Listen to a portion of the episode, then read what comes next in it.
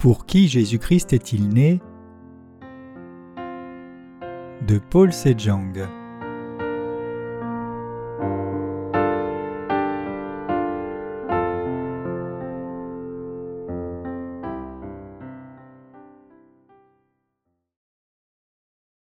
Jésus qui est venu sauver les humbles. Luc 2, versets 1 à 14. Or il arriva en ces jours-là qu'un décret fut rendu de la part de César Auguste, portant qu'il fut fait un recensement de toute la terre habitée. Le recensement lui-même se fit seulement lorsque Cyrénius eut le gouvernement de la Syrie, et tous allaient pour être enregistrés chacun dans sa propre ville. Et Joseph aussi monta de Galilée, de la ville de Nazareth en Judée, dans la ville de David, qui est appelée Bethléem, parce qu'il était de la maison et de la famille de David, pour être enregistré avec Marie, la femme qui lui était fiancée, laquelle était enceinte. Et il arriva pendant qu'ils étaient là, que les jours où elle devait accoucher s'accomplirent, et elle mit au monde son fils premier-né et l'emmaillota et le coucha dans la crèche, parce qu'il n'y avait pas de place pour eux dans l'hôtellerie, et il y avait dans la même contrée des bergers demeurant au champ et gardant leurs troupeaux durant les veilles de la nuit. Et voici un ange du Seigneur se trouva avec eux, et la gloire du Seigneur resplendit autour d'eux, et ils furent saisis d'une fort grande peur. Et l'ange leur dit N'ayez point de peur, car voici je vous annonce un grand sujet de joie qui sera pour tout le peuple, car aujourd'hui dans la cité de David vous est né un Sauveur qui est le Christ le Seigneur. Et ceci en est le signe pour vous, c'est que vous trouverez un petit enfant emmailloté et couché dans une crèche, et soudain il y eut avec l'ange une multitude de l'armée céleste louant Dieu et disant Gloire à Dieu dans les lieux très hauts et sur terre paix et bon plaisir dans les hommes. Dans quel cœur Jésus peut-il naître? Noël est le jour où nous célébrons la naissance de Jésus-Christ. Nous chrétiens célébrons la venue du Seigneur en mettant à part un jour comme Noël. Quand j'étais enfant, J'allais à l'église au temps de Noël. Pour être honnête avec vous, j'allais là pour goûter de la bonne nourriture gratuite. Quand j'étais jeune, les gens étaient appauvris par la guerre de Corée. Il y a des moments où je devais aller dans un orphelinat en ville avec un sac vide pour recevoir un peu de poudre de lait. À ce moment-là, j'étais envieux de ces orphelins parce qu'ils semblaient être mieux nourris que moi.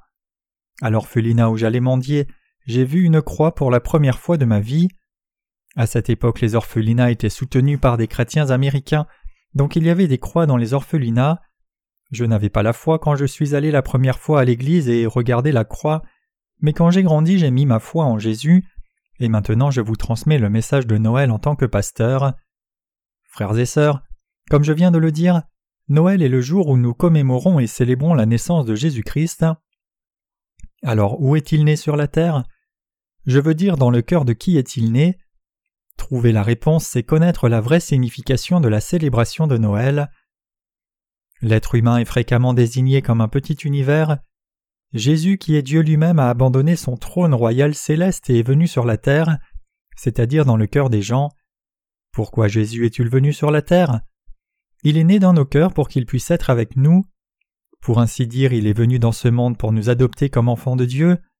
Quand il vient, dans quel cœur arrive-t-il? Tous les récits de la naissance de Jésus sont rapportés et insistent à ce sujet.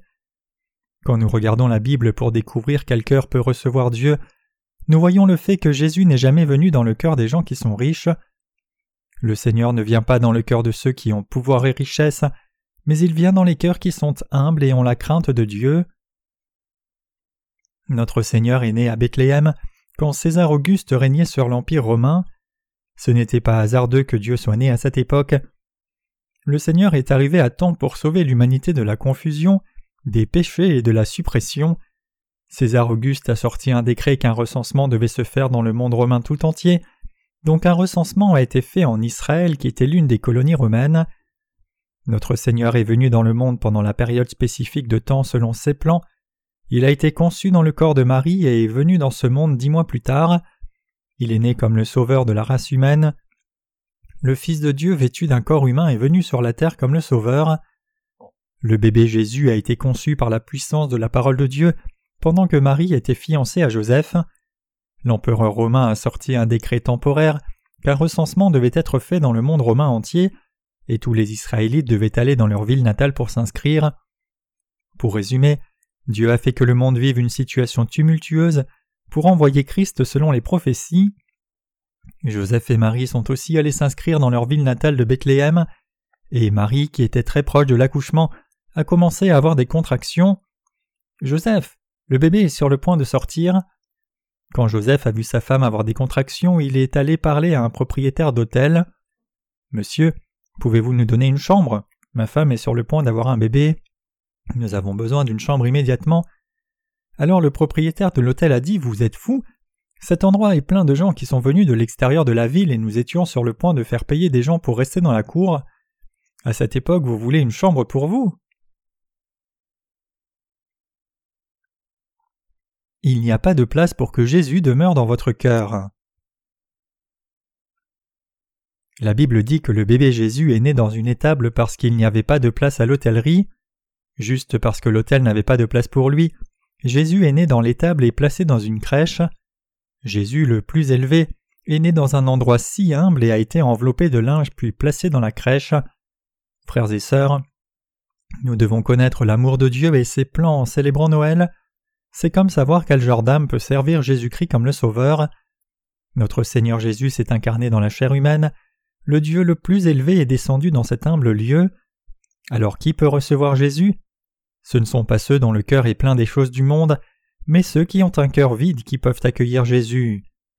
Les gens qui peuvent concevoir Jésus ne sont pas ceux qui sont pleins d'envie, d'illusions et de tentations, mais ceux qui anticipent le royaume de Dieu et attendent Dieu au fond de leur cœur. J'ai Dieu dans mon cœur, parce que les choses de ce monde ne satisfont pas mon cœur. Même si j'utilise du matériel qui est dans ce monde, je n'y suis pas attaché. Le Seigneur vient dans le cœur de telle personne. Pourquoi Jésus n'est-il pas né dans un endroit plus beau et propre même s'il aurait pu? Jésus est le roi des cieux et le créateur de cette terre, donc il est raisonnable de penser qu'il aurait pu naître dans une chambre propre et luxueuse. Alors pourquoi Jésus est-il venu dans un endroit sans dessus-dessous comme cela? Nous pouvons trouver la réponse à cette question quand nous cherchons les raisons pour lesquelles Jésus est arrivé à ce moment précis du temps. Il avait un message à nous donner en nous montrant comment il a déroulé l'histoire de ce monde. Il voulait venir dans le cœur de ceux qui ont un esprit pauvre. Notre Seigneur visite aussi les gens qui sont inclinés vers les possessions du monde, mais il ne peut pas naître dans leur cœur parce qu'il n'y a pas de place pour l'installer dans leur cœur. Notre Seigneur continue de visiter le cœur des gens même au moment où nous parlons, il est avec nous maintenant et il sera avec nous pour toujours. Le Seigneur veut résider dans nos cœurs pour toujours. Jésus a toqué au cœur de tant de gens cette année aussi. Laissez-moi entrer, je suis votre Sauveur. Je vous ai sauvé, je vous ferai prospérer, je vous adopterai comme enfant de Dieu. Il voulait entrer dans le cœur des gens comme cela, mais malheureusement beaucoup de gens ont rejeté Jésus. Certaines personnes ont repoussé Jésus parce qu'il n'y avait pas de place pour Jésus, alors qu'ils en ont pour des choses visibles comme l'argent, le plaisir physique, la connaissance et la popularité. J'ai des études à faire, je dois obtenir mon diplôme doctoral, gagner de l'argent et faire beaucoup d'autres choses. Je suis déterminé à être célèbre et riche, donc je n'ai pas de place pour toi. Visite-moi quand je serai sur le point de mourir, alors je serai prêt pour toi. Beaucoup de gens l'ont rejeté en disant des choses cette année. Jésus voulait naître dans le cœur des gens. Cependant beaucoup ont refusé de le laisser entrer. Ceux qui se sont intéressés seulement au monde matérialiste ont rejeté Jésus, donc il est venu dans le cœur de ceux qui ont un esprit pauvre, un esprit comme une étable où seul le bétail demeure, le Seigneur vient et demeure dans de tels cœurs vides. Ceux qui ont accueilli le Seigneur ne sont pas attachés excessivement aux choses du monde, même si ce sont des nécessités pour eux. Ils n'abandonnent pas le Seigneur juste pour obtenir les choses du monde. Ces gens mettent leur espoir en Jésus et se confient en lui en vivant leur foi même dans des temps difficiles. C'est pour cela que Jésus est né dans le cœur de ceux qui ont un esprit pauvre, un esprit découragé et humble. Cela explique aussi pourquoi les gens du monde et les gens riches avec beaucoup de possessions reçoivent difficilement Jésus comme leur sauveur. Même s'ils croient en Jésus, ils s'intéressent davantage aux choses de ce monde. Les gens qui vont à l'église pour être riches et avoir de meilleures affaires ne peuvent pas avoir Jésus dans leur cœur. Certaines personnes de ce monde ont une très haute opinion d'elles-mêmes. Au contraire, il y a des gens qui se sous-estiment. Le Seigneur vient dans le cœur de ceux qui connaissent leurs propres insuffisances. Seuls ceux qui réalisent leur abaissement, leur péché, et reconnaissent qu'ils ne sont personne peuvent accueillir Jésus et le recevoir. Quand nous sortons pour prêcher l'Évangile, nous rencontrons des gens qui nous saluent superficiellement et nous laissent comme cela. Ils pensent probablement que leur homologue n'est pas compatible avec eux. Ils peuvent penser qu'ils sont supérieurs à nous, les ouvriers de l'Évangile authentique. Lorsque je vois ces gens snobs, je suis triste même si je comprends leur ignorance. Ils traitent les évangélistes avec mépris quand ils entendent croyez en Jésus. Réfléchissez-y. La plupart des gens qui ont de l'argent et de l'autorité considèrent Jésus à la légère. Pour cette raison, le nombre de croyants décroît. C'est parce que la situation financière des gens s'est beaucoup améliorée. Si vous dites croyez en Jésus, Jésus vous aime, venez au ciel en croyant en Jésus, à ces gens riches qui ont leur propre voiture de luxe et maison, ils jetteront un regard sur vous puis passeront sans rien dire. Ils sont déroutés et pensent qu'ils sont privilégiés juste parce qu'ils ont des possessions, comme des voitures de luxe ou des habitations de seigneur. Frères et sœurs, pouvez-vous penser à quelqu'un qui soit plus riche et noble que Jésus? Nous avons pitié d'eux et essayons de les aider à avoir foi en Jésus pour qu'ils aillent au ciel, mais nous ne pouvons pas les forcer s'ils ne veulent pas recevoir Jésus. Cependant, il y a certaines personnes riches qui veulent croire en Jésus et faire partie de l'Église. Elles ne peuvent pas trouver satisfaction dans leur richesse et ont conclu qu'elles avaient besoin de Dieu. D'autres ont l'impression qu'elles ne survivront pas un jour sans Jésus. Chers saints bien-aimés, alors que nous célébrons Noël, nous devons étudier qui peut avoir Jésus et qui ne le peut pas. Nous devons commémorer la signification de la naissance de Jésus et mener une vie qui reçoit la rémission des péchés et l'aide du Christ.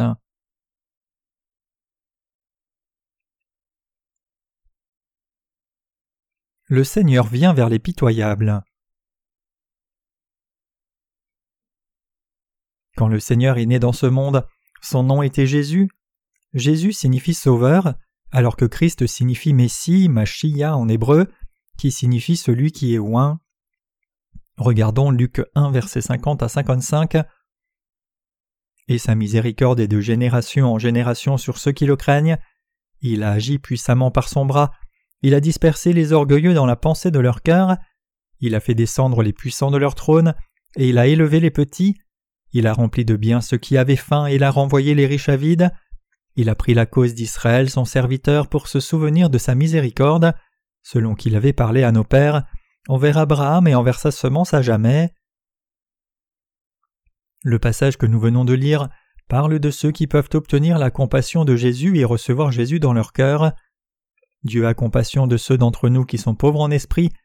Il montre sa miséricorde infinie pour ces personnes comme il est écrit et sa miséricorde est de génération en génération sur ceux qui le craignent. Dans quel cœur Dieu vient-il? C'est le cœur de ceux qui craignent Dieu. Dieu ne vient pas dans le cœur de ceux qui ne le craignent pas. Ceux qui craignent Dieu et obéissent à Dieu avec un oui immédiat peuvent avoir Dieu dans leur cœur. Nous pouvons voir que le cœur de ceux qui ont reçu la rémission des péchés par la foi et sont devenus enfants de Dieu sont obéissants à la parole de Dieu, même quand la parole de Dieu n'a aucun sens pour eux. Nous avons observé ces cœurs qui portent Jésus. Notre Seigneur est né dans le cœur de ceux qui reconnaissent la parole de Dieu juste telle qu'elle est écrite.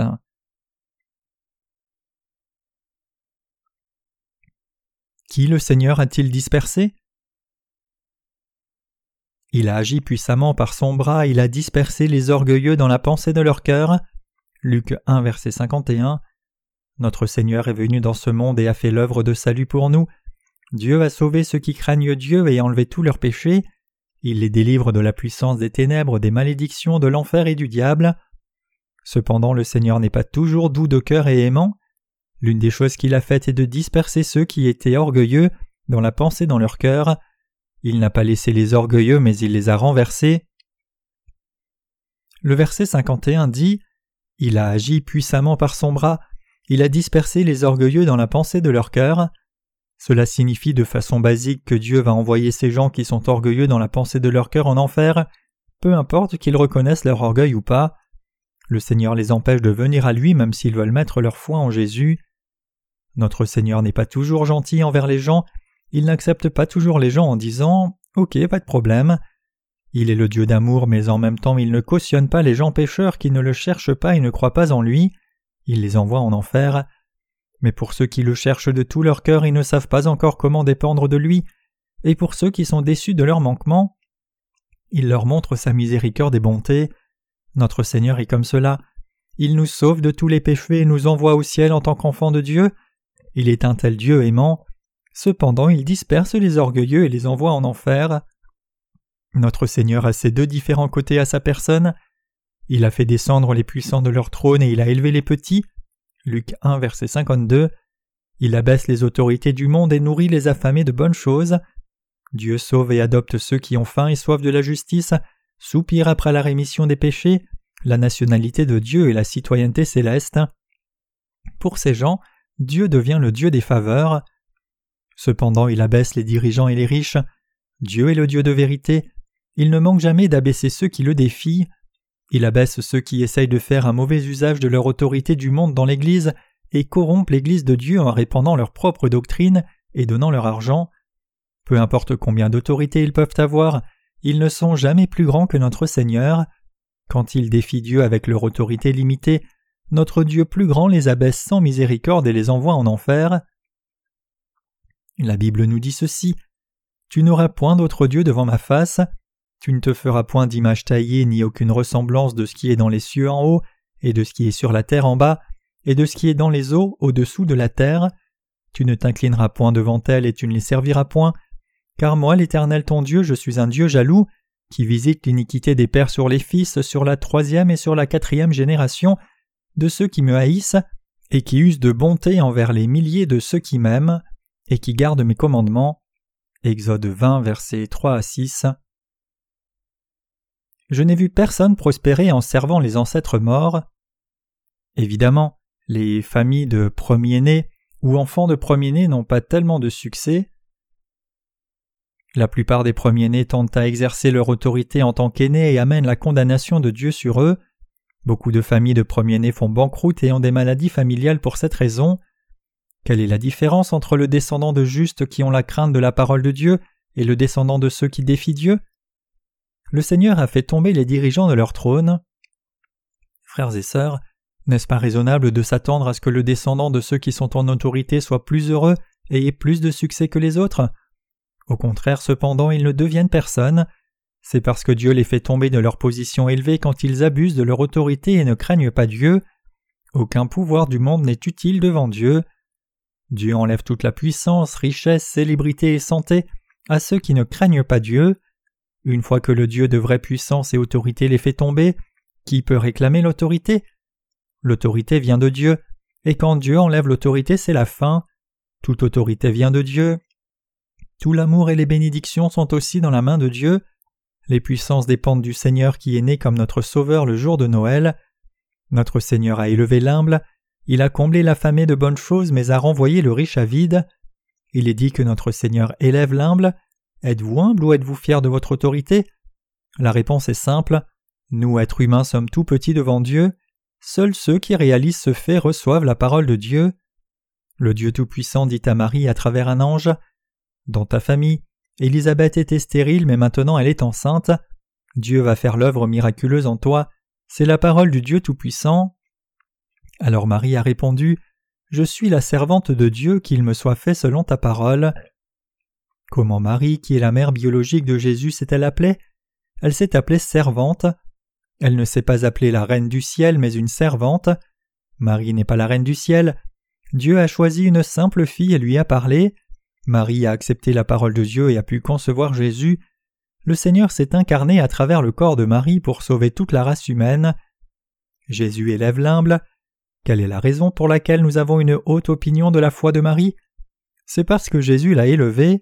Marie était aussi humble que nous, mais elle était pleinement consciente de son humilité puisqu'elle s'est humiliée en disant Je suis la servante de Dieu, qu'il me soit fait selon la parole de Dieu, elle a pu concevoir Jésus.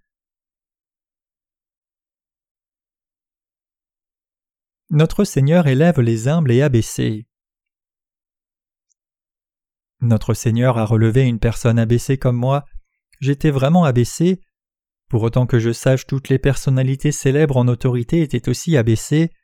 Il n'y a pas une seule personne qui ne soit pas abaissée, mais les gens ne reconnaissent pas honnêtement leur abaissement devant Dieu, donc Dieu ne peut pas les élever. Je sais combien je suis abaissé. Si Dieu le dit, je pense que c'est comme cela. Je prends la parole de Dieu telle qu'elle est. Quand Dieu dit qu'il a élevé les humbles et a comblé les affamés de bonnes choses, je le crois et je l'accepte dans mon cœur. Je veux vraiment mener une vie juste. Je veux réellement vivre par la parole de Dieu et être béni avec les promesses que Dieu a faites dans la Bible. Je voulais aller au ciel et devenir enfant de Dieu. Je voulais aussi être une personne juste. Je voulais hériter d'une terre fertile et de grandes bénédictions de Dieu. Je voulais être comme l'une des personnes bénies de la Bible. Alors Dieu a répandu toutes ces bénédictions sur moi abondamment. Notre Seigneur a nourri les affamés avec de telles bénédictions merveilleuses. Dieu nous a remplis de bonnes choses parce que nous sommes abaissés. Alors que nous célébrons Noël, venons-en au bon sens au sujet de qui nous sommes réellement. Nous sommes tous des gens abaissés devant Dieu. Même le président d'un pays et la personne la plus riche au monde sont abaissés en face de Dieu. Ceux qui connaissent leur abaissement peuvent étendre leurs mains vers Dieu en disant Dieu, je suis abaissé, donne-moi tes bénédictions, veuille enlever tous mes péchés bénis-moi. Alors Dieu leur montrera sa faveur et ouvrira la porte du ciel. Au contraire, ceux qui s'élèvent eux-mêmes devant Dieu juste à cause de l'autorité du monde qu'ils ont ne peuvent pas recevoir l'évangile de l'eau et l'esprit. Nous pouvons être certains de cela à partir de sa parole, qui dit que le Seigneur a élevé l'humble et comblé l'affamé de bonnes choses. Un homme riche peut-il prendre sa possession avec lui à sa mort? Non. Dieu est le Dieu de justice. Si nous pouvons prendre nos possessions avec nous quand nous mourrons, le riche restera riche et le pauvre restera pauvre même dans le monde à venir. Mais le Seigneur ne permet pas que cela se produise. Plutôt, il envoie le riche sans rien. Les gens riches sont seulement riches dans ce monde et non dans le prochain monde. Ceux qui reçoivent la faveur de Dieu deviennent héritiers de Dieu et des gens riches. Ceux qui refusent la faveur de Dieu deviennent pauvres. Frères et sœurs, savez-vous combien de gens riches méprisent une petite église comme nous? Ce sont des gens qui ont un mode de pensée prémoderne. Ils voient seulement les choses selon l'aspect extérieur. Ce sont des gens qui regardent seulement l'aspect d'un bâtiment d'église ou l'assemblée et méprisent la petite église. Ces gens sont esclaves du mode de pensée prémoderne. Nous ne devrions pas évaluer les gens sous les aspects extérieurs comme le font ces gens. Combien serait-ce injuste si les gens riches de ce monde pouvaient dépenser leur richesse après leur mort? C'est pour cela que Dieu envoie les gens les mains vides quand ils meurent. Dieu enverra ceux qui sont riches seulement dans le sens matériel en enfer sans faute. Les gens réellement riches ne sont pas ceux qui ont des possessions tangibles, mais ceux qui ont un cœur riche envers Dieu. Ceux qui sont justes et bons pour les autres sont authentiquement les gens riches. Je vous le dis encore et encore, Dieu ne nous considère pas comme riches peu importe ce que nous avons. Cependant, les gens qui interprètent mal la parole de Dieu et pensent en eux-mêmes Soyez bons comme moi, faites autant de bonnes œuvres que moi, seront abandonnés par Dieu. Combien pouvons-nous être bons et gentils quand nous essayons réellement? Notre Seigneur est vraiment une personne bonne et gentille. Il n'y a rien de bon en nous. Alors comment un méchant comme nous peut-il être sauvé? C'est seulement par la bonté de Dieu. En d'autres termes, nous recevons le salut parce que Jésus a été condamné pour nous, non parce que nous avons mené une vie juste qui a mérité le salut. Jésus est venu sur cette terre, a été baptisé, a été condamné pour les péchés du monde, et a sauvé les gens qui ont cru dans la justice de Dieu. C'est l'amour de Dieu. Nos bonnes œuvres ou bontés ne nous amènent pas le salut, c'est seulement parce que notre Seigneur est bon qu'il élève les abaissés et montre sa miséricorde aux pauvres et affamés. Notre Seigneur donne son évangile et les bénédictions de sa parole aux croyants et les adopte comme ses enfants pour qu'ils héritent du royaume des cieux. C'est l'amour de Dieu et le but de sa venue sur la terre. Louons ce Seigneur. Notre Seigneur bénit les hommes de foi, il bénit leurs enfants aussi.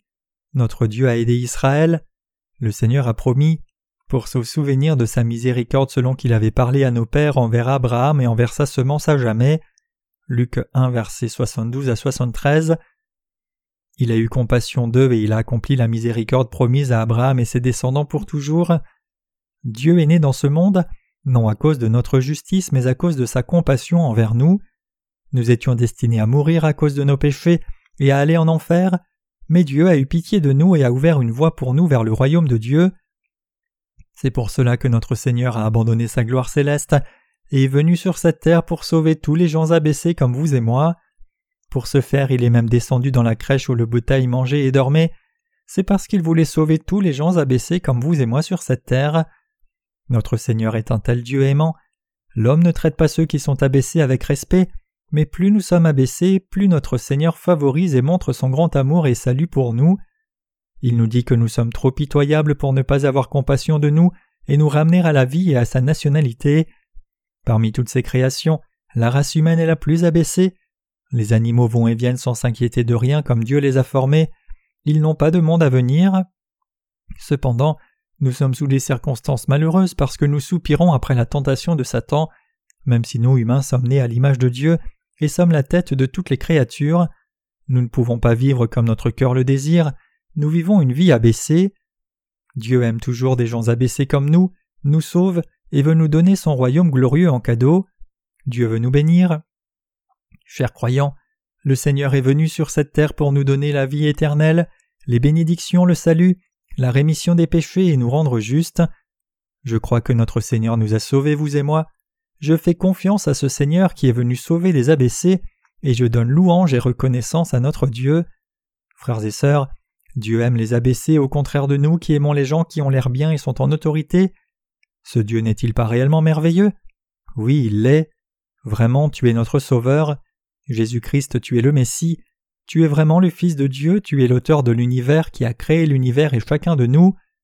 Gloire au Seigneur. Je loue Dieu d'avoir envoyé Jésus sur cette terre. Je lui donne la vraie louange pour nous avoir sauvés de tout péché. Je le loue pour avoir cherché les abaissés. Merci Seigneur. Je te donne ma reconnaissance infinie et la gloire pour avoir pris soin de tous les gens abaissés comme nous.